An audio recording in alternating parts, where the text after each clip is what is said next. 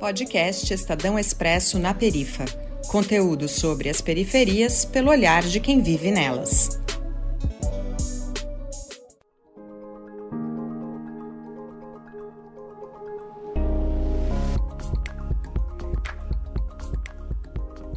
Olá, eu sou Arthur dos Anjos, radialista independente. E hoje vamos falar sobre inflação e como isso afeta a população periférica com Vincent Lucas Gonçalves, economista graduado e mestrado pela PUC São Paulo. Primeiramente, o que é inflação? De maneira, vamos dizer assim, categórica e conceitual, inflação é basicamente o aumento generalizado dos preços ou seja, pensando em efeito prático, é quando você vai em um lugar e você vê que, por exemplo, um Kinder Ovo, que em algum momento da história já custou um real, hoje custa 7, 8, 10. Você vê que o preço do Kinder Ovo inflacionou. E não só, os preços da economia de maneira geral sobem ao longo do tempo. Isso é um processo normal. O que eventualmente não é tão normal é o quão rápido esses preços é, aumentam. Mas acho que isso aqui já dá uma ideia muito bacana para vocês do que é inflação. Basicamente, aumento dos preços dos produtos ao longo do tempo. Ah, entendi. E o que aumenta a inflação, Vincent? E a resposta disso é, de certa maneira, até frustrante, mas os preços eles crescem por si só, tá? Obviamente, um momento de descontrole tem a ver com um descasamento entre oferta e demanda. E aqui, para não ficar um economês chato, o que isso quer dizer? Quer dizer que tem pouca gente oferecendo o produto e muita gente querendo comprar. E aí o preço desse produto sobe.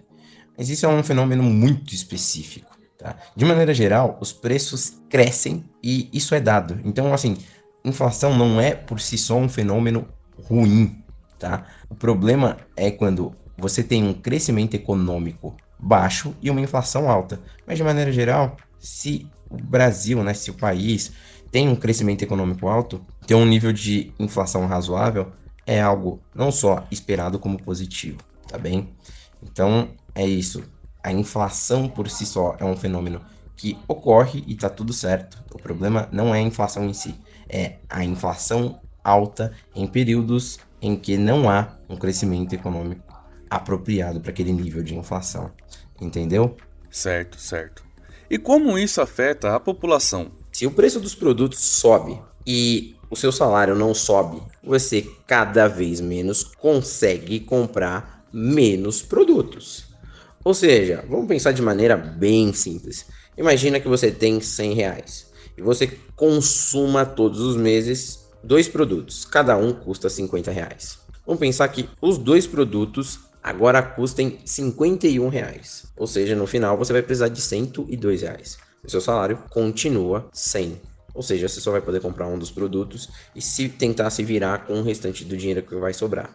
Então, de maneira geral, a inflação acaba com o poder de compra do consumidor ou, de maneira prática, da gente, tá? das pessoas de maneira geral. Então, a inflação é um processo como a gente diz na economia, é completamente democrático. Afeta basicamente todos, todos. De maneira prática, vai afetar mais um do que outros, mas de maneira geral, sempre vai afetar todo mundo. Uns com peso 10, outros com peso 100, mas sempre afeta a todos. Pode crer, pode crer. E como impedir que isso seja insalubre? Tratar a inflação não é algo simples, é algo realmente complicado, tá? Muito complicado mesmo, tá? Mas existem alguns mecanismos possíveis. Então, por exemplo, a taxa de juros é, pelo menos teoricamente, um dos mecanismos que faz com que você consiga frear o ímpeto da inflação.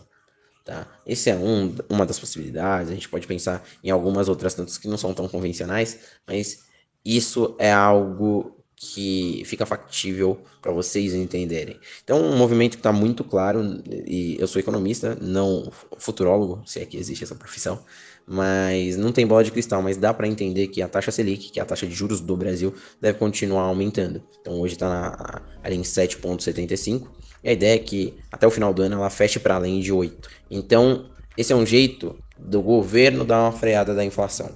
E isso é super importante, porque se os preços ficam descontrolados, ou seja, se tudo aumenta de preço de uma maneira super rápida, a sociedade vive num momento de semi-caos, tá? Então você não tem tranquilidade, você tem que fechar tudo para ontem para eventualmente não perder o seu poder de compra. É, então a gente revisitaria basicamente o que aconteceu no Brasil nos anos 80, que é a corrida aos mercados, é um processo que atrapalha muito a população mais pobre.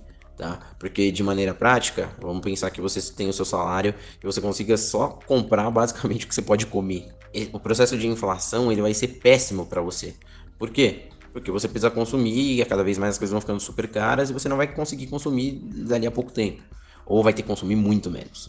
Agora, para alguém que tem dinheiro e consegue guardar dinheiro, é mais simples, porque você vai ter a parte que você vai consumir e a outra parte que você não ia consumir, que você pouparia, você aplica, coloca nesses títulos que eu citei, por exemplo, do Tesouro Direto, outras possibilidades, e o seu dinheiro, o seu poder de compra será sempre mantido.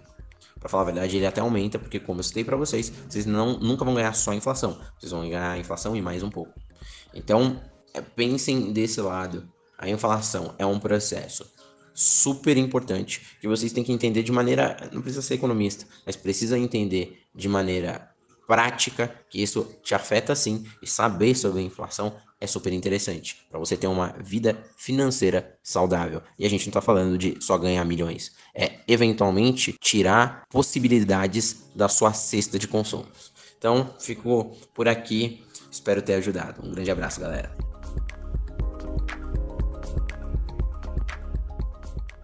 Então é isso, galera. Esse foi o Vincent, economista graduado e mestrado pela PUC São Paulo, nos explicando sobre inflação. Eu sou Arthur dos Anjos, até uma próxima. Este episódio teve pauta, coordenação e direção do Lucas Veloso. Reportagem, apresentação e edição, Arthur dos Anjos. A sonorização e a finalização são da Bárbara Guerra. E eu sou Viviane Zandonade e faço a locução de abertura e encerramento.